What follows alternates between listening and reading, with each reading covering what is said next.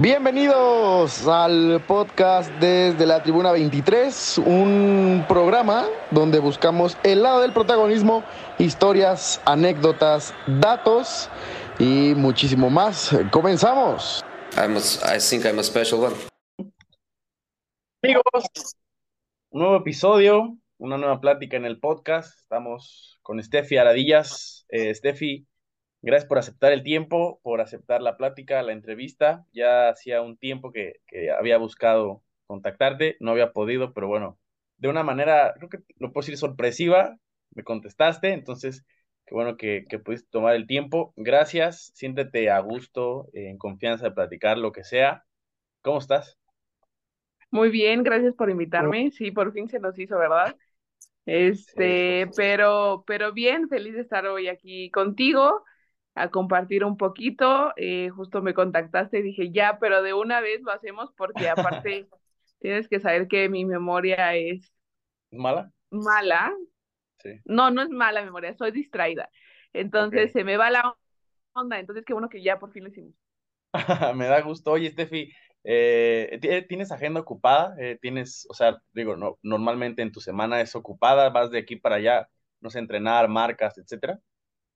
Sí, sí, la verdad es que normalmente sí estoy de un lado a otro y también me encanta, me gusta estar ocupada y, y no sé estar eh, así nada más sin hacer nada, entonces siempre estoy haciendo algo. Eh, sí, dependiendo concentraciones, tengo de repente eventos, de repente, bueno, no, más bien siempre entrenamientos, este, entonces pues sí es un poquito encontrar ahí el balance de cua no balance, sino acomodar mis horarios de a, a, tal hora hago tal y cuánto hago del trayecto y demás. Pero sí, la verdad es que me he vuelto bastante buena en organizar eso. O sea, sí eres ordenada, o sea, no te costó trabajo acomodar tus horarios. No, fíjate que no me ha costado trabajo, lo aprendí en, desde la escuela que teníamos que obviamente es escuela y softball, entonces no me daba la vida, si no me organizaba, no me daba la vida. Bueno, y aparte dormir mis ocho horas, porque si no duermo, soy Hulk. Entonces, ajá, entonces, este, pues sí, me aprendí a organizar un poquito a la mala, pues no, no a la mala, sino como porque tenía que, si no, no podía sobrevivir. Sí, sí, sí. Y ya de ahí agarré esas herramientas y hasta el día de hoy. ¿Tienes que dormir ocho horas, o sea, tal, tal cual las ocho horas? ¿O es un rango de siete a ocho, o sí las ocho como tal? No, las ocho. Intento que sean las ocho. Por, si por alguna razón no duermo las ocho, o sea, sí, mi, mi humor es sí. extraño al otro día. O sea, o sea sí, sí cambia. ¿Eres enojona entonces? ¿O solamente depende no, si no duermes tanto? Si no duermo tanto o si no, o si tengo hambre, sí, o sea, pero se me nota de que desde un avión, de que tengo hambre o, o sea, si estoy de mal humor es por dos razones, o tengo hambre o no dormí bien. Entonces, ¿El calor no te pone de malas? ¿Cómo? ¿El calor no te pone de malas? No. ¿No? Ok. okay. Ni el tráfico, también disfruto de, o sea, ¿Sí? de que me ponga un podcast o sí, voy sí. cantando, este, pero no, la realidad es que es muy raro que me ponga de mal humor. O sea, pero la gente que te conoce ya sabe que cualquiera de esas dos cosas, si no las tienes, o sea, cumplidas o al 100% en la barrita, sí te causa algo. Sí, sí, o sea, sobre todo mi hermano, así de que me conoce de una mirada, me dice, hasta con cubrebocas se te nota si estás de mal humor, porque pues sí, entonces ya saben que me tienen que alimentar, así como sí. nenuco, así, este, tienen que alimentarlo o a dormir, porque pues sí, pero no, o sea, tampoco es tan, tan grave, pero sí, sí me pongo de mal humor es por esas dos razones. Oye, y si tienes que preferir, digo, ya te estoy poniendo un poco en, en conflicto, ¿qué prefieres, dormir o comer? Comer. ¿Comer?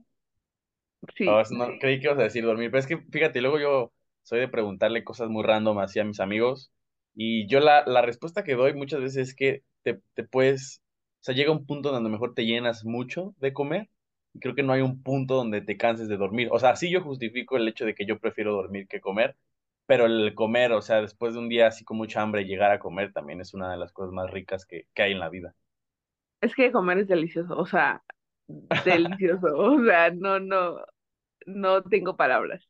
para y unos taquitos más, obviamente. Pero Sí. em, sí, yo creo que comer. O sea, podría estar. Sí, yo prefiero comer. O sea, prefiero, prefiero desvelarme o no dormir lo suficiente, pero no, sí, no perdono no tener mis comidas.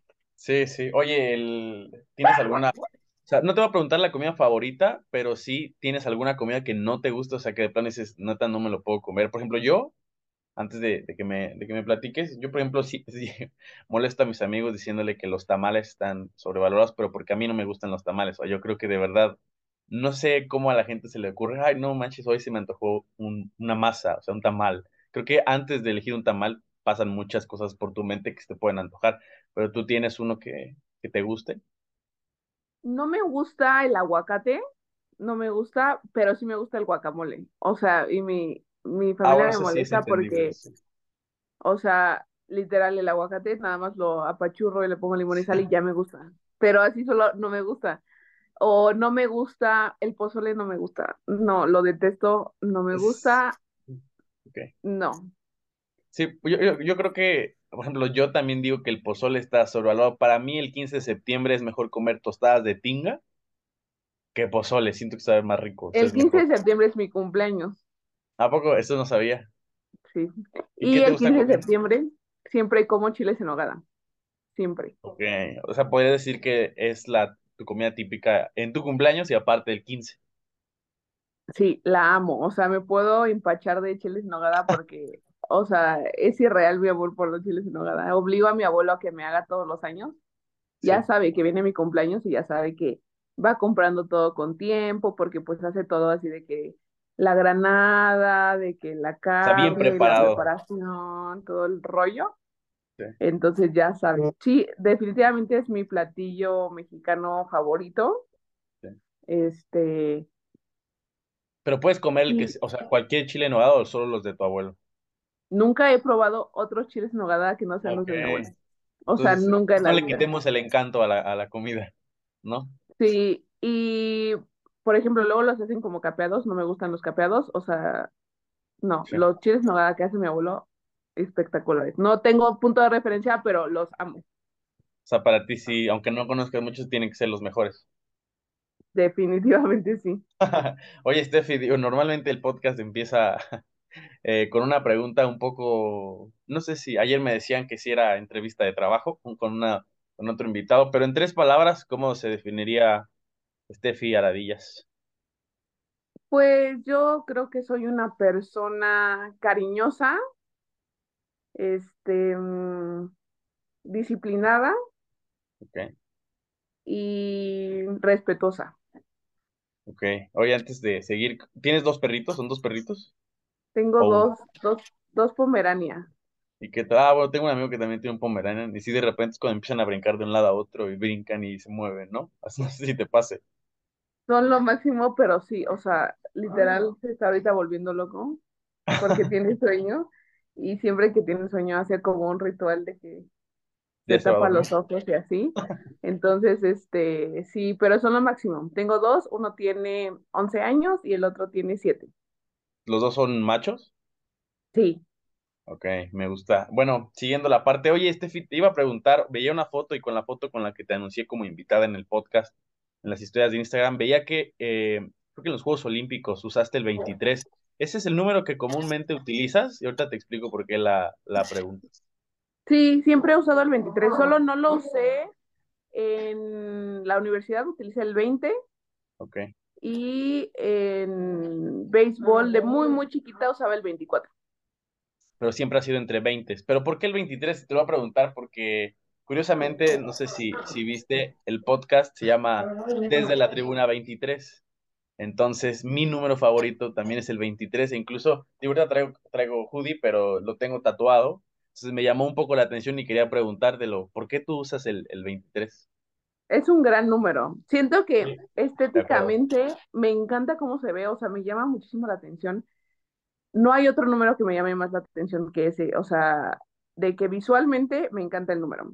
Obviamente, eh, influencia de Jordan, del Ok, 23.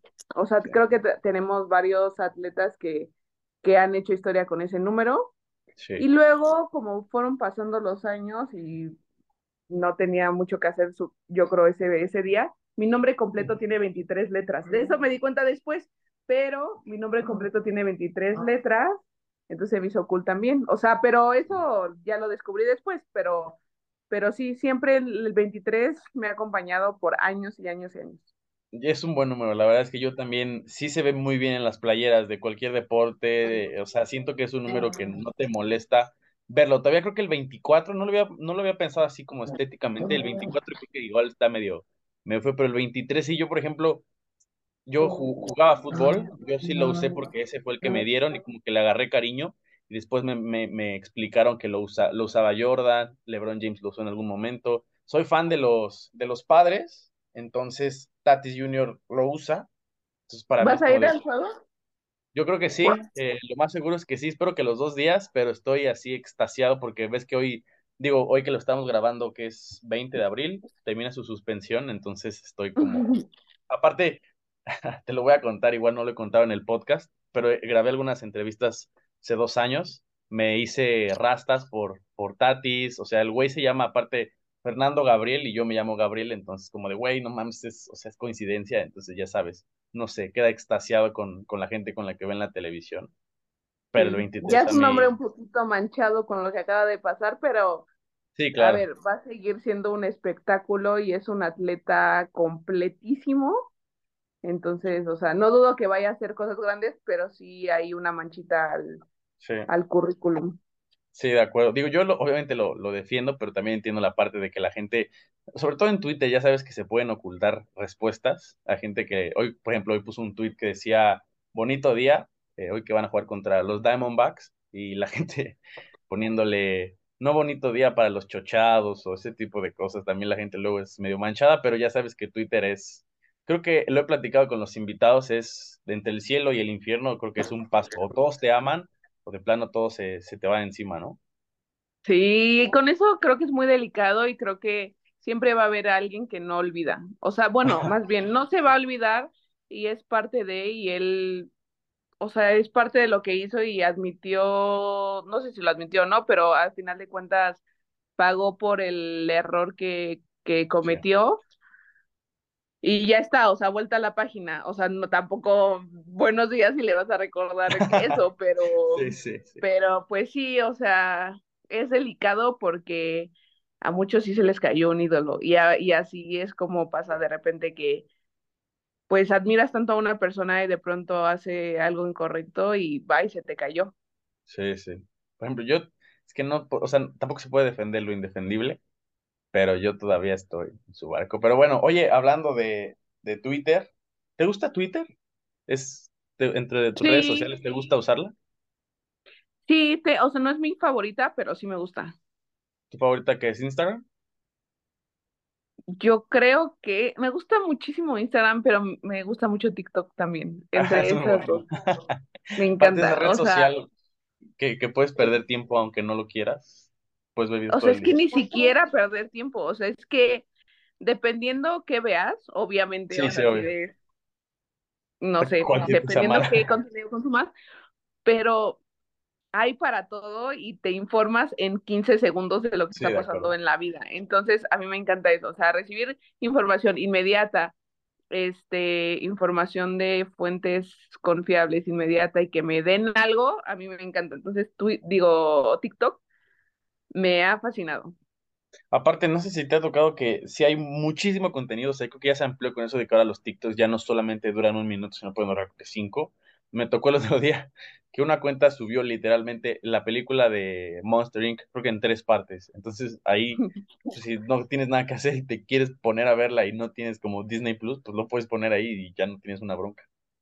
Sí, hay de todo, literal el contenido que quieras es la ventaja que pues ahora todos tenemos, mm. bueno, no todos, pero hay una gran parte de la población que tiene acceso a, a internet, a tener un celular y a tener redes sociales y que pues puedes consumir y elegir el, el contenido que tú quieras crear o consumir, o sea, pero hay absolutamente del tema que busques, va a haber algo. Sí.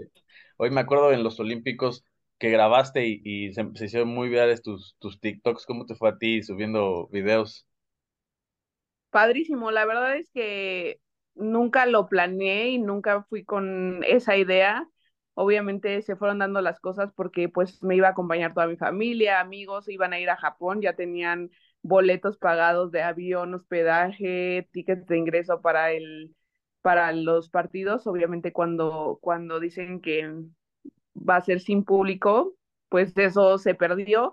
Entonces yo empecé a grabar como vean lo que estoy viviendo, o sea, vean amigos, familia, lo que estoy viviendo y, y todos los videos fueron genuinos, o sea, creo que ni siquiera volví a grabar, o sea, de que primera toma y así quedaba, este, porque definitivamente pues, no me importaba, era para mi familia, era para mis amigos, ajá, y era lo que quería contarles a ellos, y de pronto dije, ¿y si la gente quiere ver esto? Porque no hay nadie aquí, o sea, no hay medios de comunicación, bueno, había muy pocos, pero no hay público, no hay nadie y a lo mejor quieren saberlo, subí, subí uno, le fue muy bien, y dije, sí, es cierto, o sea, quiero hacerlos parte de y que vivan esto conmigo, o sea, como que sentir esa compañía, este, afortunadamente se dio y, y empecé a, a, tener más seguidores y empecé a compartir con más gente que conectó conmigo, afortunadamente, y que hasta el día de hoy me los topo alguna vez en la calle y me dicen, es que se veía genuina tu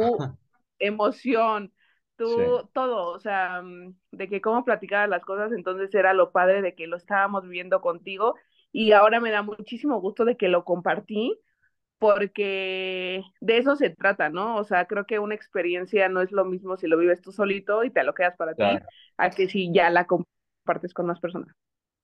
Steffi, hablando de, del deporte, ¿cómo, cómo inicia, eh, cómo llega el deporte a tu vida? Por ahí escuchaba que lo platicabas, no recuerdo en qué entrevista de las miles que has dado, creo que no sé si fue Nexa, creo que ese no estoy seguro, pero platicabas que creo que practicaste como un millón de deportes y que al final creo que el béisbol fue que, como que, que más te convenció. También escuché que tu hermano es triatleta, que también practicó béisbol. ¿Quién fue quien te da ese empujoncito para que empezaras a, a practicar deportes o al menos a escuchar de ellos? Mis papás, mis papás siempre tenían esa idea de queremos que practiquen algún deporte y primero natación para que cualquier cosa tengan las herramientas para salvarse. Este, y después nos empezaron a meter a, a más deportes de conjunto. Creo que el otro día lo escuchaba y tienen toda la razón, o sea, que tu hijo, que tu hija practique algún deporte en conjunto no tiene absolutamente nada que ver con que se vayan a volver profesionales en ese deporte. O sea, tiene que ver con eh, compañerismo, este, ser paciente, tolerancia a la frustración, o sea, son muchas habilidades que te da un deporte que puedes eh, trans traducir a tu vida real, ¿no? Entonces, eh, creo que también mis papás lo hicieron demasiado bien, ah, metiéndonos a tantos deportes, aprender diferentes disciplinas, convivir con diferente tipo de gente, este, y pues sí, uno de esos deportes fue el béisbol, eh, y un poco copiando a mi hermano, porque pues siempre ha sido mi modelo a seguir. Eh, Me que es pues más grande. Siempre... Él es más grande, sí, tres años. Entonces siempre lo he copiado y él practicaba vez, yo dije yo también, me gustó, sí, era buena, tenía pues esa como coordinación, es, no sé, se me facilitó, le entendí rápido, este, y pues ya poco a poco le fui dedicando más tiempo, fui descartando otros deportes y me quedé con base. ¿Nunca te dio miedo como de chiquita de un pelotazo o algo así? Digo, no, no recuerdo mucho, eh, no tengo muy presente en mis recuerdos la imagen de niñitos practicando béisbol, pero pasaba que de repente les tocaban pelotazos o te tocó algún pelotazo, o realmente es algo que, ocurre muy poco. No, sí, se ocurre bastante, pero no, fíjate que no tengo ningún recuerdo de que, ay, qué miedo que me vaya a pegar la pelota. Y es durita, o sea, es bastante dura, pero no, no tengo ningún recuerdo así de que, ay, qué miedo que me va a pegar la pelota o, también salíamos raspados, de que pues de repente te barrías, se subía el pantalón y ya te raspabas, o los codos raspados, cualquier cosa, pero pues cosa de niños, ¿no? Igual te pasa igual andando en la bicicleta y de repente te caes, ya te raspaste y no pasa nada. Sí. Ajá, pero no, real no, nunca fue de que, ay, qué miedo me vaya a pegar la pelota, este, no, creo que no. Ni La ahorita pelota tampoco. es, es, es similar la pelota de, cuando eres niño a la de softball, o sea, son más o menos parecidas o les, los tienen en específico para los niños.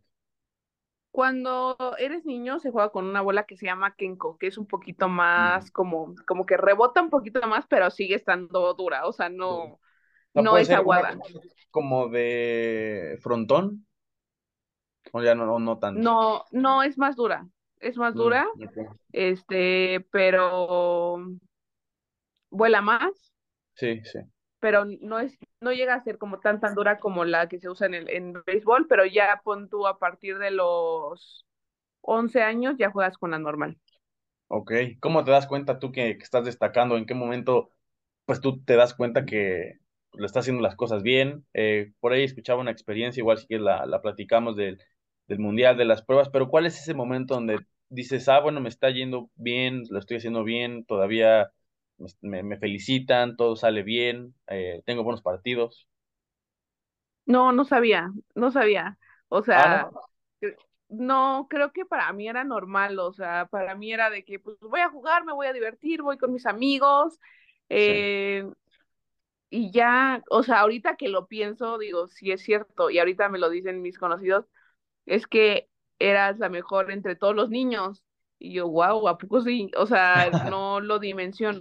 Ajá, pero pues tal vez sí, pero para mí era muy normal ir a jugar con mis compañeritos, divertirme, pero nunca tuve el pensamiento de, ay, qué buena soy. Creo que no, no, no lo tuve, no Es lo como tuve esa inocencia de niño, ¿no? Sí, y, y es lo padre, creo que es Sí. algo que me ha gustado mantener. Este, no lo he hecho a propósito, pero ha salido natural Natural. de Sí. que, de que voy y hasta la fecha me paro en un, en un campo, hago lo que me corresponde. Sí, ya es mi chamba, pero, pero me sigo divirtiendo y no pasa por mi cabeza, ay, qué buena soy. O sea, terminando el partido digo, ay, a ver, voy a analizar qué fue lo que pasó, qué hice bien, qué hice mal, este, de qué puedo aprender y ya, pero de eso a decir, wow, qué buena soy, creo que no, no me he detenido a decir eso. Fíjate, yo lo, lo platico con mi hermano. eh, muchas veces creo que él es mucho de querer hacer las cosas tan perfectas. El juego americano es mucho de, está pensando siempre en hacer las cosas bien, en hacerlas perfectas, en que nada salga mal. Y lo que le aconsejamos mi papá yo es que uno tiene que, si estás desempeñándote en un deporte, porque soltarte, prácticamente divertirte, no vivir estresado de qué pasa si me equivoco, qué pasa si hago esto mal, qué pasa si no lo hago bien. Creo que esas, esas cosas, digo, son normales, evidentemente, pero te quitan un poquito más de, esa- de la parte de disfrutar, eh, de pasar el rato, de distraerte de todo el contexto a lo mejor que estás viviendo en ese momento en tu vida. Y creo que es algo importante que muchas veces eh, quizás no lo explican o se les olvida a la gente o lo hacen a un lado creen que todo tiene que ser tenso y, enojo y frustración y, sabes, creo que no, no, no va tanto por ahí. Sí, yo creo que se va perdiendo, ¿no? Como que una vez que, no sé si es sea con la edad o sea con que te, por ejemplo, en mi caso, que ya he- que es mi trabajo, que represento a México, que fui a los Juegos Olímpicos, o sea, no sé si se vaya perdiendo con cada escalón que va subiendo, pero definitivamente las cosas salen mejor, eh, mejor siempre cuando te diviertes, o sea, y si le preguntas a un Grandes Ligas cuándo te va mejor, cuando se divierte, definitivamente, y por eso los latinos son tan esenciales en, la, en las ligas grandes, en las grandes ligas, porque claro, o sea, se la pasan bomba y se ve y se nota. No, aparte lo contagian con la gente. Sea, el claro ejemplo ahorita se me ocurre con el Mundial de Béisbol. A Randy Arozarena pues, prácticamente jaló a toda la gente que incluso no les gustaba el béisbol o nunca habían visto un partido, porque el tipo iba se divertía, eh, convivía con la gente, jalaba a sus compañeros a divertirse también. Esa es la parte padre del deporte y al final eso es lo que marca un poquito más a, a- los jugadores como tal. Claro, y que no está peleada la una con la otra, ¿no? Te puedes Sí, divertir, pero también, a ver, no todo es diversión, no todo es diversión y me quedo pensando en cualquier cosa. O sea, claro que Randy se estaba divirtiendo muy cañón, pero claro que cuando las veces que fallaba se le veía una cara de que voy a Sí. analizar a ver qué hice mal y qué voy a corregir. O sea, es, es eh, parte y parte. Creo que hay de las dos. Steffi, ¿cómo, cómo, cómo se da esa experiencia? O sea, no sé si mala, buena, de la vez que, que vas a ir a representar a México y te dicen que el béisbol como tal era un deporte para, para hombres, que al final, ¿qué aprendizaje te dejó? En ese momento quizás, no sé si lo entendiste como tal, fue nada más como de, ah, bueno, está bien. Ahora que lo piensas, ¿cómo lo recuerdas? Pues sí, como que fue desde la inocencia y desde no tenía malicia, obviamente, o sea, era una niña de nueve años, me dijeron no puedes ir porque eres mujer y porque el béisbol es un deporte para hombres. Pues dije, bueno, me cambio al soft, o sea, fue mi solución inmediata, no dije, ay, pobre de mí, ¿qué va a pasar? No, y creo que si me pasara hoy, bueno, no sí lo haría diferente, pero, pero agradezco que, el, que en ese momento haya reaccionado así porque no lo cambio por nada en la vida. O sea, creo que fue una decisión a tiempo, fue la mejor decisión que pude tomar en mi vida, cambiarme de- del base al soft, que lejos de perjudicarme me hicieron un favor. Sí.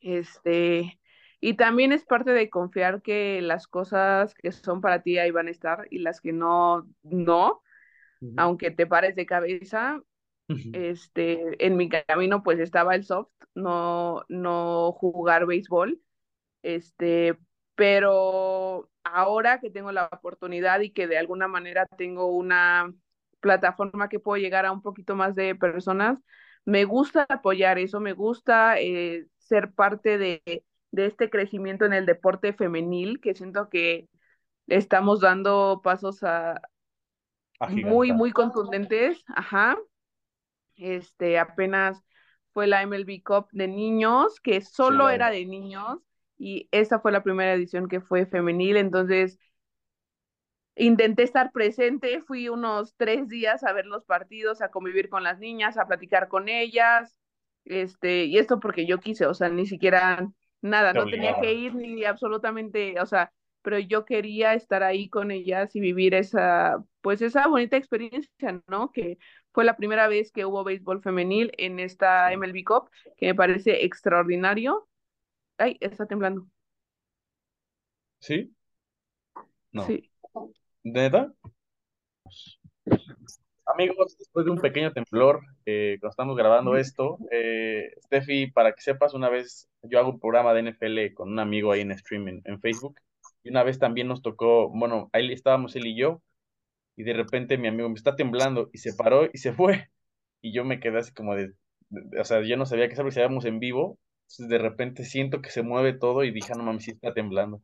Ya tuve que parar el programa, literalmente estábamos en vivo, entonces es la segunda vez que me pasa, pero ya me dijiste que, que no te da miedo, esperemos que la gente, después de que escuchen esto, también eh, esté bien.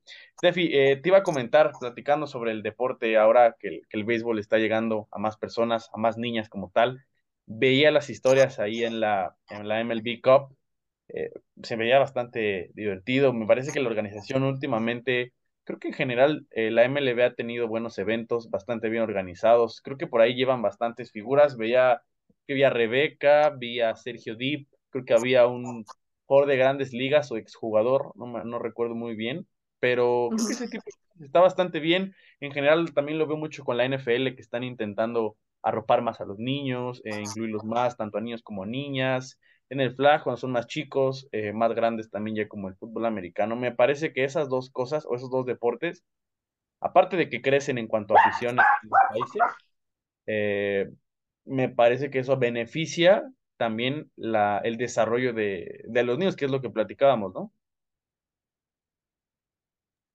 Sí, creo que estos eventos son súper importantes también para darles esa motivación a los niños, ¿no? O sea, en, en especial esta copa y la MLB la, lo hace tan bien todo, lo, todo el tiempo porque arma eventazos, o sea, y, y en esta ocasión hacen a los niños sentir como profesionales porque así los tratan, los tratan sí, como profesionales, entonces están viviendo como sus ídolos. Entonces, eh, este, está padrísimo también que, que ESPN diga, voy a sí, transmitir estos partidos porque es el paquete completo. Sí, la MLB los está tratando como profesionales, pero también sus partidos están transmitidos. Y creo que eso, a ver, y aparte los está, están transmitiendo Sergio Dip, Rebeca Landa, o sea, le da un super plus al evento. este, y, y creo que cada vez esa motivación de los niños de, es que yo quiero que mi partido lo narre Sergio, es que yo quiero que comente Rebeca, es que es que yo quiero salir, salir en ESPN, es que ve qué jugada hice, es que ve la toma, ¿sabes? O sea, se me hace súper importante y una vez más que el béisbol femenil haya sido la primera vez, tener esa representación en tele de que las niñas, claro que podemos jugar el deporte que queramos, este, me parece extraordinario, o sea, es un escenario súper, súper importante. A mí me encanta el evento, siempre que, siempre que está, me gusta ir y me gusta disfrutarlo. Este, y pues sí, esta vez no, no fue la excepción, o me invitaron un, en un partido a transmitir con ellos, entonces yo feliz de estar ahí con ellos, eh, compartiendo. Entonces, la verdad es que este evento cada vez da más de qué hablar y cada vez como cada vez mejoran el evento, este, ahora para que, para que dejen la vara un poquito más alto va a estar muy cañón. Y tiene que superarse y superar edición tras edición. Eso está chido, yo lo veo bastante bien, es un gran producto a los niños, los impulsa, a lo mejor, ah, bueno, a lo mejor así se siente dedicarme de lleno al béisbol, y a lo mejor sí lo puedo intentar, o sea, ese tipo de cosas, motivar a los niños creo que es lo más importante, que al final, pues los niños son el producto como tal, y al final, eh, por los niños es porque yo creo que el deporte se mantiene vigente, cualquiera de ellos. Steffi, yéndonos un poquito igual eh, con la edad, ¿a los 15 años es cuando empiezas a representar a México? Sí, a los 15 años, por cuestiones de la vida, este, yo era la que seguía de mm, la siguiente segunda base, se iban a llevar a alguien más, pero ese alguien más no dio los papeles a tiempo, se quedó fuera de, yo era la que seguía con 15 años. Entonces, este, pues nada, así me tocó debutar como la bebé del equipo. Este, la realidad es que mis compañeras me recibieron con mucho cariño y, y me cobijaron y me enseñaron y me guiaron. La verdad es que siempre y toda la vida estoy muy agradecida con, con varias de ellas porque me trataban literal como si fuera su hija, ¿no? Como, como si fuera su hermana chiquita. Este, y sí, fue a los 15 años y tengo muy, muy buenas memorias de eso. Ahí ya asimilaste un poco más el hecho de que estabas representando a tu país o todavía era un poco más, no de tomarlo a juego, pero a lo mejor no eh, ponerte tan seria en ese aspecto. Digo, evidentemente en cuanto a actuaciones tienes que ser seria, tienes que dar lo mejor de ti, pero a la hora de, asimilarlo, de darte cuenta que estás representando a tu país, que llevas en el uniforme la bandera de México, eh, eh, hubo un momento donde dices, wow, pasó por, por ahí. Sí, creo que lo que me pasó fue que como venía de un, que me clavaron una espinita de no puedes porque eres mujer y no puedes ir a un mundial, entonces me esforcé bastante para llegar a la selección. Mi primer torneo fueron unos centroamericanos y del Caribe. Entonces, yo no sabía lo que significaba eso, no sabía qué, qué era un ciclo olímpico, que después eran panamericanos, porque yo decía, es que si hay panamericanos de mi disciplina, entonces, ¿qué son los Juegos Panamericanos? No entendía, me explicaban y yo, ok, ya entendí, entonces de aquí a dónde, ¿sabes? Entonces, como que fue un proceso tan paso a paso que el primer paso fue ser parte del equipo mexicano y ahí fue mi primer guau. O sea, para mí llevar el nombre de México en el pecho es lo máximo. O sea, ya sea en competencias centroamericanas, panamericanas, mundiales, olímpicos, para mí utilizar el, el uniforme de México es lo máximo en el planeta. Este, y ahí fue mi primer wow. Después descubrí que existían Juegos Panamericanos, pero que para eso se tenía que clasificar. Aún no estábamos en el nivel, este, pero al año siguiente fuimos al Mundial, entonces ahí se cumplió mi sueño de, ah, bueno, ya pude representar a México en un Mundial, ya no me va, ya nadie me va a contar qué se siente, ¿no? Este, y luego pues poco a poco iban subiendo los sueños, ¿no? Entonces, si ya había ido a unos Juegos Centroamericanos y del Caribe, ya me había dado cuenta cómo era el nivel, entonces mi aspiración era tener un mejor lugar y tener una medalla y como que poco a poco fueron subiendo esos objetivos hasta que pues bueno, ya llegaron los Juegos Olímpicos y pues se hizo un muy buen papel.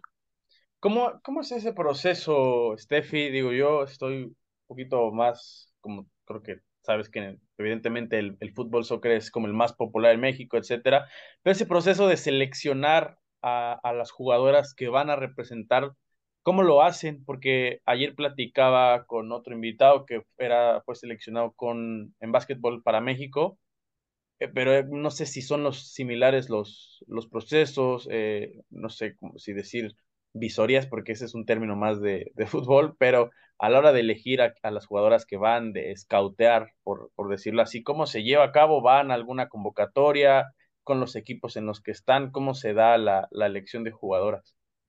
Sí, más o menos es el mismo proceso. Hay visorías, hay scouting en los torneos nacionales, en torneos este sub-25, los juegos con ADE, los juegos este libre, sub-22, y de ahí van conformando la selección. También es importante decir que se arma una lista de, una lista larga, punto de 50 jugadoras. ¿Como preselección? Preselección, exacto. Entonces van convocando a ciertas a un lado, ciertas al otro, van cortando y van cada vez, pues esas 50 se convirtieron en 30, esas 30 en 20, esas 20 al final 15, somos 15. Entonces, este, pues es como, yo creo que como el fútbol, ¿no? También tienen como una sí. lista larga y poco a poco pues van viendo quién está rindiendo, quién está en su momento y en base a eso toman decisiones. Esa también es la ventaja de, de que tienes que estar en buena forma física y en un buen momento siempre. Que no es posible, obviamente, pero este, intentar siempre estar presente, siempre estar al nivel. Sí. Y eso también mantiene un nivel de competencia y un nivel de equipo bastante bueno. Oye, en la preselección, eh, en ese momento que, que, que, tenías 15, Steffi, ¿ya involucraban a, a, a chavas de, de, Estados Unidos como pasó en, en, los Olímpicos? ¿O ahí sí fue más nacional la, la convocatoria? En ese entonces, cuando yo entré, había muchas del norte.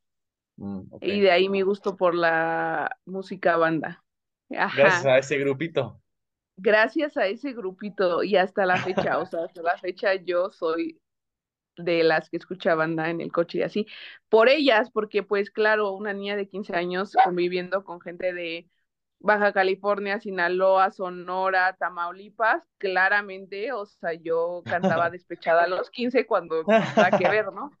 Sí. Ajá, entonces, este, sí, antes era un poquito más del norte del país, poco a poco fuimos eh, agregando eh, jugadoras mexicoamericanas, este, pues sí, la realidad es que el trabajo de alguien que conforma un equipo es agarrar a las 15 mejores mexicanas en donde sea que estén en el planeta, sí, ¿no? Claro. Sí, Steffi, a mí, me, o sea, yo soy pro de, de ese tipo de cosas, y ya lo diste el clavo, mexicano, lo decía Marc Rosas, uno es mexicano donde sea que nazca, eh, el mexicano es, nace donde uno quiere. Creo que es, yo estoy a, a, favor de eso en cuanto a, no sé, la, la naturalización que últimamente está muy de moda, sobre todo en, en temas de, de, fútbol, en la parte de Randy a Rosarena, que, que también muchos dijeron que a lo mejor lo que le falta, estaban, ya sabes que, que siempre que una selección ajena al fútbol tiene éxito, lo comparan con el fútbol soccer, es como ellos sí tienen éxito y ustedes no, y ustedes tienen el apoyo. O sea, bueno, no es, no es el, el, tema al que quiero llegar, pero yo sí estoy a favor de que si eres mexicano, tienes algo mexicano dentro de tu sangre, de tu familia, cualquier cosa, y eres bueno, o sea, yo adelante y, y represéntalo siempre y cuando también la persona, pues la persona quiera. Claro, y como jugador, mira, o sea, como jugador no decides con quién vas a jugar o con quién no. Sí, eh, no es tu chamba, como jugador no es nuestra chamba decir yo elijo a tal, no, o sea, es el equipo que conformó un experto que sabe del tema y que con lo que hay vamos a hacer lo mejor que se pueda. Entonces, pues nada, es aprovechar las herramientas que cada quien trae al equipo, su talento, este, y, y, hacerlo de la mejor manera para, para poder traer buenos resultados. Steffi, el siguiente paso eh, en tu vida leía, me metí a ver tus estadísticas, sobre todo con, con San Diego State, que bueno, como soy de los padres, dije, ah, bueno, a lo mejor le va a los padres, después me, me enteré y escuché y ahorita me platicas que, le vas a los Dodgers, pero bueno, al, punto al que, al que quiero llegar, ¿cómo tomas la decisión o en qué momento eh, te da ese, ese, o sea, sí, esa decisión de querer irte a estudiar a Estados Unidos, ese cuando tienes 15 después del Mundial, antes del Mundial ya tenías la idea, eh, cómo fue que tomas esa parte, porque tampoco es nada fácil, digo, puede ser el norte, que a lo mejor está un poco más cerca de, de San Diego, entre comillas, pero pues desde la Ciudad de México y tampoco es como que digas, ahí sí está aquí a la vuelta, ahorita regreso. Tres horas y media de vuelo, no está cerca. este, sí, a los 17 yo tomo la decisión de irme, ¿por qué? Porque yo ya veía que era un nivel muy competitivo el de la selección mexicana y yo dije, si no me voy a Estados Unidos, que es el mejor nivel colegial, no voy a mejorar y no voy a durar en la selección porque tengo que aprender, o sea, tengo que hacer algo nuevo. Este, me fui a Los Ángeles, los dos primeros años me fue extraordinario. Los primeros dos años. ¿Vi tu, tu average eh, de bateo? Estuvo, sí, era arriba de 300. Sí, la verdad es que me fue bastante bien. Después de eso, eh, tuve una coach que me estaba enseñando un nuevo método de bateo y no me fue del todo bien porque no agarré nunca el... Entendía la, teoría y en mi cabeza hacía clic y yo... Y tiene mucha lógica todo lo que me enseñó. Pero ahí fue donde aprendí que no... No la misma mecánica, la misma técnica no funciona para todos los batadores, para todos los atletas. Entonces, pues la, lo aprendí a la mala porque de pronto fue un poco de, bueno, pues no te salió, regresa como estabas. Y yo, no, no, no, no, no, espérame. Y es que no me acuerdo cómo estaba. O sea, son tantas. Ya te ves quedado a medias. Claro, a ver, son tantas repeticiones y tantas veces que lo haces y tantas veces que bateas y bateas y bateas que se clava en tu cerebro y lo haces ya de manera automática, ya no lo piensas. Entonces dije, ¿cómo vuelvo y cómo le hacía? O sea, no, no sé, no me acuerdo.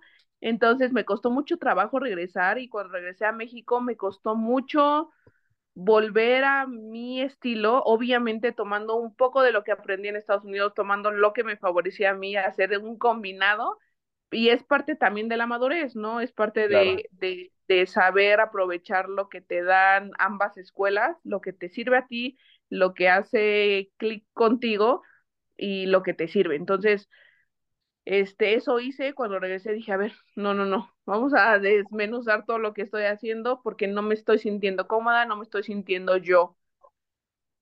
Este, tú sabes, los latinos tenemos un estilo de juego muy diferente a los americanos, a los japoneses. Tenemos mucho como, a mí me decían, es que tú lo haces ver muy fácil, tienes como mucho como, como sabor, como que lo haces todo con ritmo. Y yo, pues es que no sé, así lo aprendí a hacer, ¿no? O sea, como que más descuidado el estilo de latino. Y entonces, pues lo desmenucé otra vez, dije, a ver, vamos a poner las cosas otra vez paso a paso, qué se siente bien, qué no se siente bien, qué agarro de esta escuela, qué agarro de acá. Y este, y pues ya la verdad es que afortunadamente me volví a encontrar, volví a encontrar mi estilo, volví a encontrar cómo me sentía yo a gusto, cómo me funcionaba y, y sí, no lo cambiaría tampoco por nada, ¿eh? Porque la sufrí, pero, pero me enseñó mucho. Sí, esa entrenadora fue cuando ya te transfieres a San Diego State. Fue un poquito antes. Fue, fueron unos tres meses antes de eso. ¿Por qué te transfieres a, a San Diego, Steffi? Porque primero me fui a un junior college, entonces eran los primeros dos años de la universidad, tenía que transferirme a una, yo quería una escuela División 1, que pues es el mejor nivel de softball en Estados Unidos, investigué y fue un combinado buen nivel de softball con un buen plan de estudios de administración de empresas, que es lo que estudié, Entonces, este, fue la combinación perfecta y aparte vuelo a Tijuana y de ahí cruzabas rapidísimo. Sí, Entonces, obvio. que todo se combinó. Oye, ¿te tocó en tu equipo, o bueno, estando ahí en San Diego o en, o en Junior College, tener alguna mexicana? O sea, ¿o eras tú sola la única latina, por así decirlo? ¿Todos eran americanos? Sí, todos, todos eran americanos. Tenía una coach que tenía ascendencia mexicana, dos que tenían ascendencia mexicana, este, una venezolana, Sí. pero no, no había mexicanas. Y todo el tiempo siempre fue todo en inglés. Todo, ¿Y todo, todo en inglés. te, te gustó? O sea, ¿se te complicó al inicio o siempre fue como, bueno, Al inicio sí fue complicado, creo, o sea, yo sabía inglés, me fui de aquí sabiendo inglés, pero no sabía muchos como, como palabras del día a día eh, del sí, deporte. los, mo- sí, claro, sí, sí, sí, son como modismos, podríamos ponerlo así. Ajá, sí puede ser, porque pues todo el deporte yo siempre lo supe en español. Entonces Sí, de repente me decían tal cosa, y yo, ¿cómo? ¿Qué significa? Entonces ya entendí, ya después veía copiaba y ya entendía qué era. sí, sí. Este, mm, pero sí, la verdad es que bastante, bastante fácil. Tuve compañeras que hasta la fecha nos mandamos mensajes, hice muy buenas amistades, o sea, real, me la pasé muy bien con mis compañeras. Hay dos temas eh, que quisiera platicar de- sobre este tema, desglosándolo un poco. El primero, ¿cómo lo, cómo toman la noticia tus papás? Digo, obviamente apoyaron tus sueños, pero esa parte de extrañar, eh, había momentos donde quizás eh, te llegó a pasar, tú me lo dirás, eh, que llegas a tu cama y de repente extrañas a tu mamá, extrañas a tu hermano, te llegó a pasar, estas noches creo que son las más complicadas cuando uno Creo que los primeros meses son, creo que los más complicados porque tienes que desacostumbrar a lo que has vivido prácticamente toda tu vida. ¿Te pasó ese, ese escenario? Sí, y además yo soy súper familiar, o sea, y soy súper pegoste con mi familia, así de que me dicen, ya, por favor, deja de abrazarme, porque yo soy de que Ay, otro abrazo, y otro sí, abrazo. Entonces yo soy súper así y claro, a ver, me fui, soy consentida. Entonces, Mm, pues de que hacer todo sola y cocínate y todo, me visitaban mucho. mm, Y ok. cuando me fui, todavía estaba en Nextel, entonces hablábamos muchísimo, muchísimo. Este, sí, o sea, la realidad es que pues la comunicación para mí fue básica. Les contaba todo de cómo me había ido, cómo me sentía, tal, tal, tal este, pues sí, había veces que lloraba y no les decía, ¿no? Porque los extrañaba y quería que ellos estuvieran tranquilos de que yo estaba bien, Sí. pero sí, o sea, los extrañaba muchísimo, muchísimo. A mis perros, bueno, en ese entonces solo estaba el más grande, pero de que también lo extrañaba muchísimo yo, "Ay, ya. Y de hecho sí, o sea, acabé la carrera, cuatro años y medio más o menos, Sí. y creo que acabé mi examen y a los dos días me regresé a México porque ya, o sea, me decían luego, es que ¿por qué no te quedaste en Estados Unidos? Ya te hubieras quedado ahí a trabajar. Y es que amo mi país, número uno, Sí. y, ne- o sea, yo soy de esas personas que necesito estar cerca de mi familia. No, obvio. Digo, habrá quienes lo, lo saben llevar un poco mejor, pero sí. Aparte, si tu familia te da ese ambiente hostil, tranquilo, donde pueden platicar, donde te arropan, y dijiste eras consentida, entonces lo vuelve un poquito más ah, difícil desapegarte, sobre todo que el deporte, creo que es lo- la parte que involucra muchas veces. Lo platicaba con, con Paola, con Paola Longoria, eh, las, hace dos semanas. Sí, hace dos semanas, eh, ese tema de de a veces uno tiene que seguir mirando hacia enfrente porque si miras hacia atrás te hace extrañar de más y entonces ahí es cuando entran las dudas y el miedo y bueno, mejor no lo hago o para qué lo hago o no tengo necesidad y es cuando que empieza a perder un poquito las metas que uno se, se plasma eh, tanto a corto, mediano y largo plazo, ¿no crees?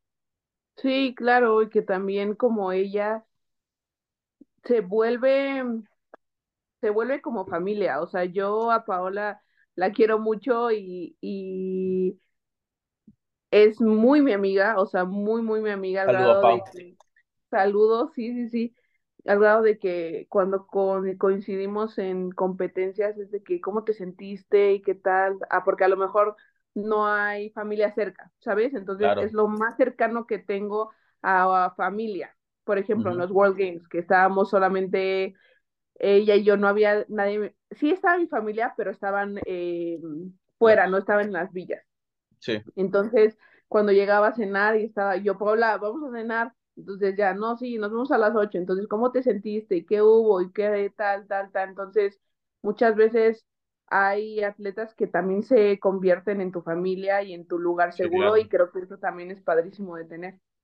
Es al tema al que iba, las amistades. Yo tengo mi grupito de amigos de toda la vida, pero cuando practicaba fútbol y, el tiempo que, que, lo quise desarrollar al máximo, las amistades del deporte, en general, conocer gente por un deporte, por una pelota, por, por, por una disciplina, a mí me parece de las cosas más increíbles. O sea, son, son experiencias sumamente diferentes a las que a lo mejor vives con un amigo relativamente normal que ves en la escuela, quizás, porque compartes una misma pasión, el querer destacar en la disciplina, el que si puedo te apoyo, el que si puedo crecemos juntos. Creo que ese tipo de, de amistades, de experiencias, eh, la, la, la gente a veces critica un poco el hecho de ser deportista, sobre todo, evidentemente, el alto rendimiento, pero uno tiene que estar en ese lugar para vivirlo, o sea, para entender el contexto, la situación, las emociones, tanto buenas como malas, y evidentemente los amigos y las amistades en general son una parte importante. Creo que sin amistades, igual y muchos no, no triunfarían o, o, o por así decirlo, ¿sabes? Sí, que algunos los dejas de ver mucho tiempo y te reencuentras y es como si no hubiera pasado el tiempo, ¿no? Y que hablan el mismo idioma y sí. se pueden expresar de mm, lo mismo igual, aunque no se hayan visto en años. Entonces, creo que es, se forman amistades muy especiales y creo que sí, muy reales y para toda la vida. Estoy de acuerdo. Steffi, ¿cómo te fue con la escuela? ¿Lo, lo, lo balanceabas? O sea, ¿encontrabas un buen balance entre entrenar y, y estudiar? ¿Te gustaba estudiar? ¿Eres buena? ¿Se te da bien? A pesar de sí. que me dijiste al principio que que tu memoria de repente no te, no te ayuda mucho? No, soy, soy muy buena para la escuela, muy buena. ¿Sí? O sea, siempre, mmm, siempre supe cómo balancearlo desde, me acuerdo, desde primaria, secundaria, prepa, que me iba a Olimpiada Nacional, torneos y así, hablaba con mis profesores y era de que me voy a ir a una semana. Bueno, sí, pero entrégame tal, tal, tal. Entonces yo lo entregaba por adelantado. Y siempre fui así. Entonces en la universidad no me costó tanto trabajo organizarme y siempre fui de buenas calificaciones, o sea, me iba bien, o sea, tampoco 10, porque pues, 8, no, no tenía que entrenar, pero sí un 8, 9, 8 y 9 seguros, sí. o sea, y, y como soy muy visual, entonces si pongo atención en la clase ya sé lo que está pasando. Ya.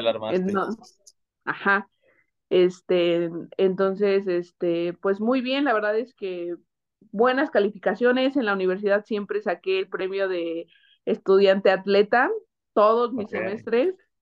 Este, y salí como buen promedio, de ahí me mm, hice una maestría que también salí, yo creo que como, que habrá sido como 8 o 9 también de promedio. Okay. Este, y ahorita ya estoy por acabar un diplomado. Ahí okay. vamos por las yo, yo, yo, escuchaba una entrevista que te hicieron justo antes de Tokio, que ahí decías que llevas a acabar la maestría y ahora ya vas a acabar el diplomado. ¿Todo tiene que ver en cuanto a administración? ¿Todo va de la mano? Sí, bueno, deporte y administración. Eh, estudié la licenciatura en administración de empresas, eh, la sí. maestría en capital humano y el diplomado okay. en excelencia deportiva. Entonces, más o menos, okay. poquito de todo.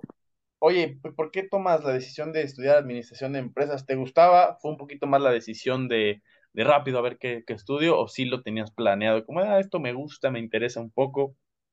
Sí, de hecho estaba entre administración de empresas y, y contabilidad. Se me dan mucho los números. Ok. Entonces, y me encanta que todo cuadre. Ay, sí, soy muy virgo, pero me encanta, amo que todo me cuadre. Entonces, este... Sí, sí pues sí, dije, bueno, contabilidad un poco más reducido y si me voy más a administración de empresas donde sí voy a llevar conta, pero también voy a llevar otras cosas y puedo aprender de más. Bueno, me voy por administración de empresas y sí, la verdad me gustó mucho. Oye, ahora, eh, ¿qué es la, ¿cuál es el diplomado? Ya se me... Se me Excelencia deportiva, un poquito más que... de administración del deporte, psicología mm. y esas cosas.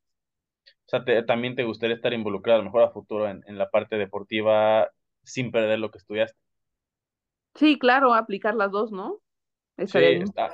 Y si te gusta, esa es la ventaja. Creo que cuando a uno le gusta lo que estudia, lo disfruta, las cosas vuelan solo. Steffi, lo siguiente que quiero platicar, quería platicarlo, era un tema que cuando te anuncié como invitada, todos estaban diciendo, no, pues pregúntale, que te cuente, platique de lo de Tokio. ¿Cómo es vivir una pandemia? Te voy a platicar. Eh, la única, la entrevista que hice hace dos años, en el 2021, fue al Orozco. Fue, si no estoy mal, y digo, no me quiero colgar la medalla, pero fue la última que ella dio antes de conseguir la medalla de bronce con, con Gaby en, en Tokio.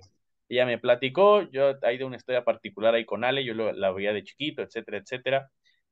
Y me explicaba un poquito de qué representaba unos Juegos Olímpicos. Pero ahora quiero que me platiquemos un poco de unos Juegos Olímpicos que son tus primeros, que aparte involucraron eh, el tema de, de la pandemia, eh, también un tema se canceló, se hizo un año después, se hizo sin gente, ya lo dijiste al principio, toda tu familia que iba a viajar, pues al final ya todo se limitó. ¿Cómo es la experiencia? Primero, cuando te dan la noticia, cuando ganan, que gracias a la victoria contra Canadá es que clasifican, o fue una antes, o ya estaban clasificadas para ese juego. Fue, ay, déjame pensar, que se me está olvidando, pero no, sí, eh, después, bueno, le ganamos a Canadá, le teníamos que ganar a Cuba el siguiente día, pero ya estábamos así de que a punto de entrar, o sea, ganando la Canadá ya teníamos casi, así se tenía que dar una combinación muy rara para que no, para que no pasáramos, pero si le ganábamos a Cuba, ya nada dependía de alguien más, o sea, todo dependía de nosotros. Entonces, por eso también salimos a ganar ese último partido.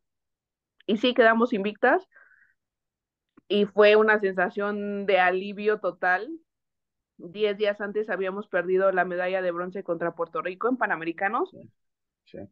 Entonces, sí fue algo duro y sí lo recuerdo con mucho cariño y con mucha emoción y nostalgia porque fue como lo logramos, o sea, después de tanto y después de que en Centroamericanos perdimos la de oro, también con Puerto Rico, este, por fin se nos dio, ¿sabes? O sea, fue como una sensación de alivio de por fin. Sí, de, de, liberación, de finalmente todo lo que, lo que intentamos, lo que entrenamos, lo que competimos, eh, las competencias a las que fuimos, lo que perdimos, al final, pues se vio, se vio beneficiado.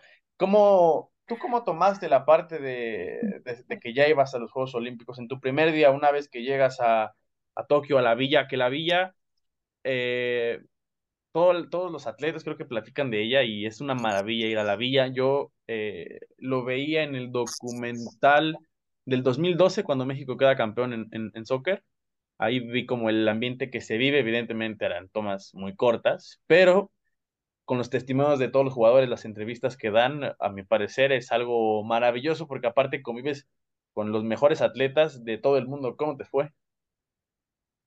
Padrísimo. Yo me acuerdo que desde que llegamos, el trámite para el gafete y todo, este, ya me dieron mi gafete ya enmitado y todo, yo, así que tengo un video, de hecho, dice, nunca lo subí, de que ya tengo mi gafete, o sea, pero ya se está haciendo realidad, después de un año, esperamos, dijeron que se iba a cancelar, ya lo tengo, o sea, ya está aquí, este, padrísimo, padrísimo, eh, Llegamos justo cuando el equipo de fútbol estaba llegando, el equipo de México. Sí. Entonces, este, llegamos el mismo día. Me acuerdo que llegamos, subí mis cosas a la habitación y dije, voy a conocer todo hoy. O sea, era de noche. Eran como las 7 de la noche.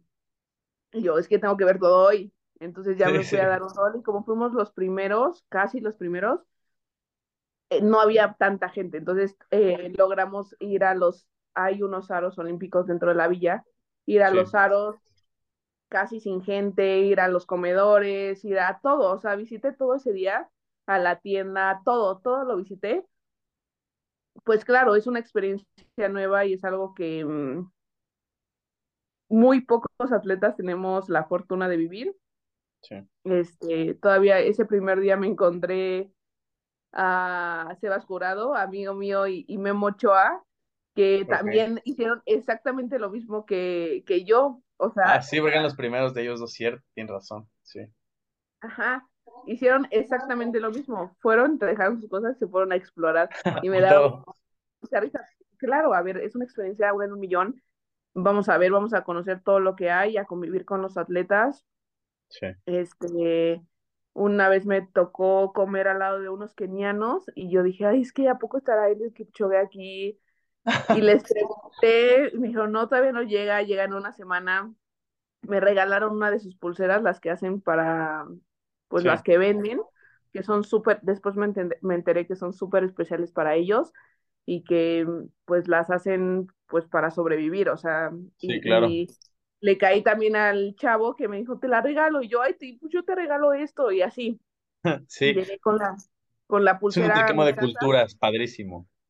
ajá, llegué con la pulsera a mi casa y yo, hermano, mira lo que, me dice, es la pulsera de Kenia, y yo, sí, y me dice, es que esta es súper especial para ellos, con esto sobreviven, o sea, que te la haya regalado, está muy cañón. Significa algo. Sí, sí, sí. O sea, sí les caíste muy bien, hicieron un clic gigante para que te lo hayan, te hayan dado el detalle. Ajá, y mi hermano es que los mejores corredores del mundo, y yo, hermano, quédatela. Y sí Y se la quedó la tú. la tiene puesta. Ah, ok. Bueno, aparte porque este atleta sea Ironman y así, ¿no? Exacto, aparte porque quiero que corra como ellos, entonces también. sí. Oye, es entre, digo, ya me lo platicaste, me imagino que sí, pero entre mismas disciplinas eh, del deporte mexicano, ¿se hacen amigos, cotorrean? Digo, siempre y cuando haya tiempo. Sí, claro, sí, no, y de hecho, saludos también a Ale Orozco y a, y a Gaby. El día, Gaby, el mismo día que nosotros peleamos por medalla de bronce, ellas ganaron la medalla. Entonces yo llegué sí. con el corazón roto, pero con la noticia de que ellas habían ganado, les mandé mensajitos, dije, voy a felicitarlas ahorita a su cuarto. Y fui, las felicité, las abracé, me enseñaron su medalla, su mascota, todo, su ramo, este, y platicando todos. O sea, la verdad es que sí se arma un compañerismo muy padre. A, a las 12 ya estuvieron en el podcast, igual les mando un saludote si, si lo escuchan, de todas maneras sacamos el clip y las etiquetamos. Eh, también si Ochoa y Jurado lo están escuchando y quieren venir al podcast, son, son bienvenidos. Eh, Steffi, eh, una vez que compiten, ese cuarto lugar, digo, no quiero recordar ahora el, el, el sabor agrio de la derrota, pero ¿cómo, ¿cómo recibiste la parte? Ya platicamos un poquito de lo padre, de lo bonito. Evidentemente una derrota también te da mucho aprendizaje, quizás en el momento es más complicado entender eh, que, que, así es el deporte, eh, evidentemente que hay quienes ganan, hay quienes pierden y es normal, todos los, grandes eh, deportistas, dentro de todas las disciplinas, lo han vivido, pero una vez que ya pasa un poco el tiempo de esa derrota, eh, de que prácticamente yo lo recuerdo mucho, eh, estuvo muy cerca, o sea, de verdad, hay veces donde son así se deciden los juegos entre los mejores del mundo, ¿Cómo, ¿Cómo afrontaste, asimilaste la parte de, de la derrota? En estos momentos tienes um, set de revancha de buscar una medalla próximamente en, en París. Pues la derrota, a ver, o sea, duele y en el momento pues no entiendes y más porque había dos escenarios, ¿no? Ir por medalla de, o sea, oro o plata, que era quedar en primero o segundo lugar, o ir pelear por la de bronce. Una vez que perdimos el primer partido, ya teníamos que ir por la de bronce, ¿no? Este, pero si recuerdas, todos los partidos fueron por diferencia de una carrera. Entonces, sí, sí, estuvo cerrados no, todos, todos. Sí. Ajá, o sea, no había nada que recriminar, no habría, no había nada que decir, ay, no le echaron ganas o, o pudimos haber una hecho paliza, más. Sí, sí. más. Siempre se puede hacer más y siempre se pueden mejorar ciertas cosas. Y en un mundo ideal todo saldría perfecto, pero así no es el deporte obvio. y así no Obvio, obvio. Pero creo que yo me quedo con un buen sabor de boca o un, un trabajo que hicimos extraordinario. Este, creo que, digo, cada quien se va a ir con una reflexión diferente, ¿no? Pero, yeah. pero en lo personal, me gusta mucho estar ahí para mis compañeras, o sea, si me toca a mí jugar, dar el 100%, pero si me toca a mí no jugar, eh, entregar mi 100% apoyando en lo que pueda y ayudar a lo que pueda. Este, me quedo muy tranquila y muy satisfecha con lo que se hizo. Creo que no vale la pena decir es que hubiéramos, porque no, o sea, sí pasaron las cosas, se hicieron bien las cosas, hay que decirlo, se hizo muy bien. Y finalmente el resultado que queríamos y que soñábamos no se dio, pero eso no significa que no se pueda dar en un futuro. No, aparte son, son signos de que las cosas van bien. O al final de cuentas, el nivel sigue creciendo, la preparación sigue siendo mayor y París pues espera, espera que pase. O sea, ya una vez que demuestras o que te das cuenta que puedes, ya el siguiente paso, la exigencia me parece que, que es mayor. Steffi, evidentemente tenía que preguntártelo, un amigo en especial me lo dijo, oye, pregúntale qué pasó con los uniformes, yo sé que lo has platicado, igual y es tedioso, igual ya pasó un montón de tiempo, eh, igual a la gente ya se lo olvidó, pero ¿cómo, qué pasa en esa polémica de los deportes? Digo, fuiste como la única a la que no tumbaron en, en Twitter, por ejemplo, ya que platicábamos al inicio de, de, cómo es Twitter y cómo es la gente que no olvida y no perdona ni una, o sea, la gente se le pasa ni una, sobre todo en redes sociales, donde es muy fácil opinar, pero ¿qué pasó esa vez con, con, con los uniformes? Que bueno, al, principio era, eh, molestó a varios, ahorita me imagino que ya debe ser como de, bueno, lo que sigue ya no pasa nada. Tu amigo muy curioso, ¿ah? este, pues, ¿qué, ¿qué fue lo, cómo, cómo fue la pregunta? A ver, repítemela bien porque... O sea, ¿qué, ¿qué fue lo que pasa al final? ¿Cómo se dan las cosas? Eh, creo que era que hacía un día en el bote la basura y, y tú luego ah, salió una foto y algo así fue, ¿no? Ah, y lo que quería decir, sí me tumbaron, claro, en redes sociales. Ah, Súper me tumbaron, sí, claro. A mí me tocó, claro que igual, este, la gente me empezó a defender, ahorita te voy a decir por qué, pero claro que me súper tumbaron y me llegaron cosas de que ojalá te mueras y así, cosas, o sea, sí, o sea, horrible, sí. Me tocó a mí también. Pero también como me tocó eso, como me tocó gente que me había tirado y me había dicho ojalá te mueras, después me dijo perdón, no, no, ya no te mueras, ya no, te mueras no era mi intención. Ajá, o sea, la verdad es que bien, o sea, muy bien la gente conmigo. Este, pasó esto de que llego a México, me voy a comer unos taquitos como es costumbre y en la madrugada sale la noticia, sale este tweet, entonces todo el mundo me empezó a marcar, me empezó a querer pues la nota de qué está pasando, por qué, cómo, y yo de que no tengo idea, de hecho sí le contesté a un a un este periodista que es conocido, amigo, y, y le dije, claro, te doy la entrevista, o sea, pero ¿por qué 4AM, no? Este, Déjame dormir o, terminar de cenar. Ajá, y como que me dijo, es que de los uniformes, yo, ¿cómo? ¿De cuáles? ¿De los de fuego? ¿De los de, de los de, este, los que nos dan para andar allá? Logística, sí. Y él fue el que me mandó el link del tweet y dije, wow, ok, dejo de contestar en 3, 2, 1 porque no sabía lo que estaba pasando. No se vaya a malinterpretar. No a hablar saber. Entonces, pues nada, o sea, lo que pasó fue, llegamos al aeropuerto, eh, mis maletas fueron las últimas en salir, una señora que, que juega eh, soft me reconoce, me dice, ¿tomas una foto conmigo? Y yo, claro, yo traía mi sombrero enorme y mi uniforme, entonces me tomo una foto con ella, yo creo que la postea, este, yo me voy a mis tacos feliz, me duermo, me levanto en la mañana, me levanto con la noticia, ese mismo día empieza a circular esa foto mía llegando al aeropuerto con mi uniforme puesto. entonces, por eso la gente me empieza a defender de que ella llegó con el uniforme puesto, entonces se hizo todo un rollo, la gente me decía, por favor, ya salí, defiéndete, ya nos cansamos de defenderte. Y, pero pues hasta ese punto yo veía todo muy encendido y no sabía todavía qué había pasado, entonces pues nada, o sea, y tú sabes, en un equipo cada quien toma sus responsabilidades y como ya era, era de esperarse, cada quien dio una respuesta, si quería dar una respuesta, si no quería no, dio nada.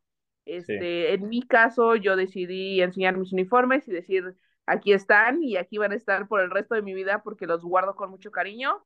Eh, y nada, fue lo que, lo, lo que pasó. ¿Ahí los tienes guardados o los tienes en un marco o están ahí guardaditos bien doblados? No, están guardados en una maleta. Sí, porque todavía, todavía no descarto la idea de volvérmelos a poner. Entonces, de hecho, mi jersey, mis, mis jerseys todavía los he usado en eventos. Entonces, sí, la idea es enmarcarlos, de hecho, con una pelota, con el bat que utilicé, con el guante y todo, pero por ahora, como lo sigo utilizando, pues ahí siguen. O sea, siguen en, constante uso. Eh, oye, te iba a preguntar, hay dos últimas, bueno, tres últimas antes de pasar a una sección divertida, ya para tampoco quitarte tanto tiempo. Eh, ¿Cómo ves eh, la parte, Steffi, de, de ganar el Premio Nacional del Deporte, un premio nacional que, por ejemplo, ya te lo, te lo platiqué un poquito, que lo, lo, platicaba con, con Pablo Longoria, ella me platicaba que el hecho de haber visto a, a Lorena Ochoa justamente ganarlo, la motivó y la inspiró a querer ganarlo. ¿A ti cómo se te da? Porque si no estoy mal, se da antes de los Juegos Olímpicos, ¿no? Es en el 2020 cuando, cuando lo reciben. Sí, se da por nuestra clasificación. Eh, la realidad es que nos, o sea, nos nominaron este, todo nuestro currículum y nuestra, nuestros logros se pusieron ahí y el jurado decidió que éramos eh, las candidatas perfectas para ganar. La verdad es que nos dan la noticia y yo de que, ¿qué? Ganamos el Premio Nacional del Deporte, o sea, es lo mejor de México. Sí, claro. O sea, dimensiona que es lo, es, eres lo mejor de México, o sea, jueces dijeron, eres lo mejor de México, para mí era espectacular. Este, obviamente ahí compartí con varios atletas y entre ellos Fernando Valenzuela, entonces está otro, la cerecita del pastel. La verdad es que muy, muy contenta y, feliz por ese reconocimiento que no cualquiera. Sí, claro. Estaba, estaba que también Urias, ¿no? Sí, sí estaba Urias, este, él, no me acuerdo, fue de invitado. Ah, ok. Creo que no, le dio mejor reconocimiento, pero fue de invitado, sí. Este, creo que estaba ya el Castillo, estaba Renata Zarazúa, este, sí, la verdad es que estuvo muy padre, me encantó. No, justo es la palabra, ser lo mejor de México sabiendo el tipo de, pues de, de, tal, de talento que hay en México en cuanto a disciplinas, en cuanto a, distintos deportes, eh, que no cualquiera lo recibe, eso estoy, estoy de acuerdo. Eh, Steffi, otro tema que, quisiera que platiquemos eh, rápido. Nike, ¿qué representa ser un atleta Nike? También tengo el testimonio de que Pau también me, comentó que, que, Nike es la marca en la que todo mundo, al mejor que se dedica al deporte de alto rendimiento, sueña o una de ellas. Para ti, ¿cómo se da ese acercamiento? Eh, ¿Cómo pasa? Eh, ahora ya llevas, me imagino que un rato siendo atleta Nike, ¿no? Sí, de hecho, el acercamiento empezó antes de Juegos Olímpicos, antes de pandemia. Dame un segundito. Sí, sí, te espero, no te preocupes. Lo. Es que es viejito y. Entonces, este, antes de pandemia se da el acercamiento con Nike pero se viene la pandemia, un año de incertidumbre y demás. Terminando la pandemia, este, se acercan conmigo y me dicen que quieren algo individual porque ellos patrocinaron al equipo. De hecho, utilizamos los uniformes Nike este, en Juegos Olímpicos. Entonces me dicen que también están interesados en algo individual conmigo y yo, así antes de que acabaran, ¿quieres? Sí. Obviamente, y como dice Pau, a ver, es la marca referente a nivel mundial y creo que todos los atletas soñamos con en algún momento ser parte de la familia Nike y este ahorita ya tengo afortunadamente algunos años con ellos y yo estoy fascinada, sigo viviendo en la nube de que ¿cómo crees que Nike es parte de, de, de mi vida, de mi día a día, no solo de mi carrera como deportista, sino también este, todos los días lo utilizo, pero por gusto, ni siquiera tengo que utilizarlo, lo, lo utilizo por gusto porque es cómodo, porque me gusta, porque me encanta representar algo que resuena conmigo, ¿sabes? O sea, que tenemos los mismos valores, que tenemos eh, los, las mismas aspiraciones, que queremos proyectar lo mismo, me encanta ser parte de una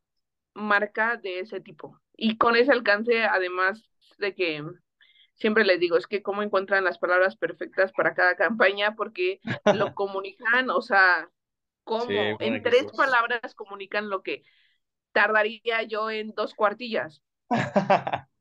Sí, estoy de acuerdo. Eh, al final, sí, es la marca, o sea, es Nike. Aparte, te das cuenta con el tipo de atletas que también, en general, en todo el mundo, a los tipos a los que representa, patrocina, etcétera.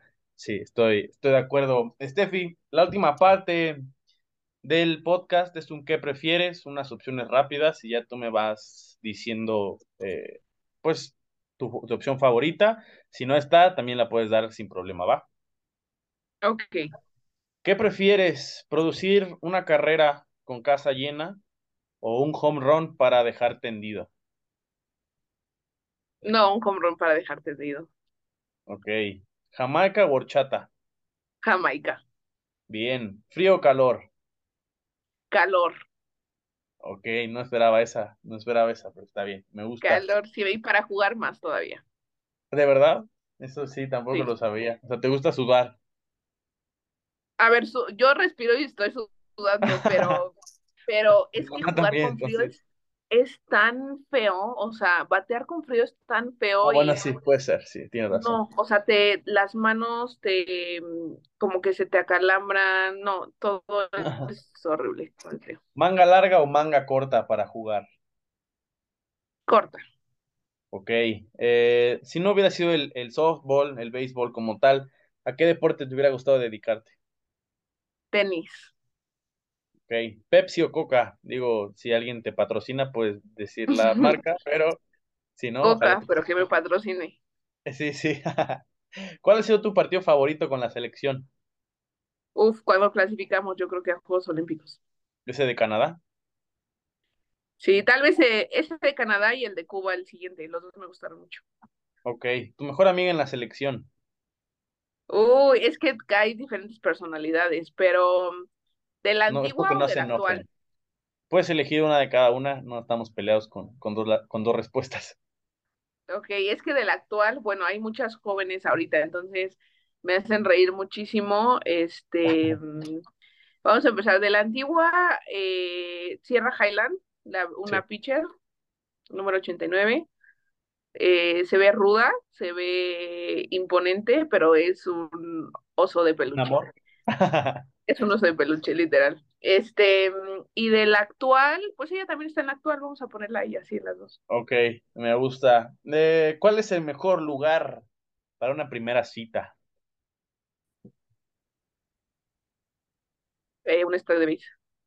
Bien, me gusta, es diferente, me gusta. Ya llevé a mi novia al estado de base de los Diablos y nunca había ido, entonces como de todo diferente. Me gusta, me gusta esa, esa respuesta.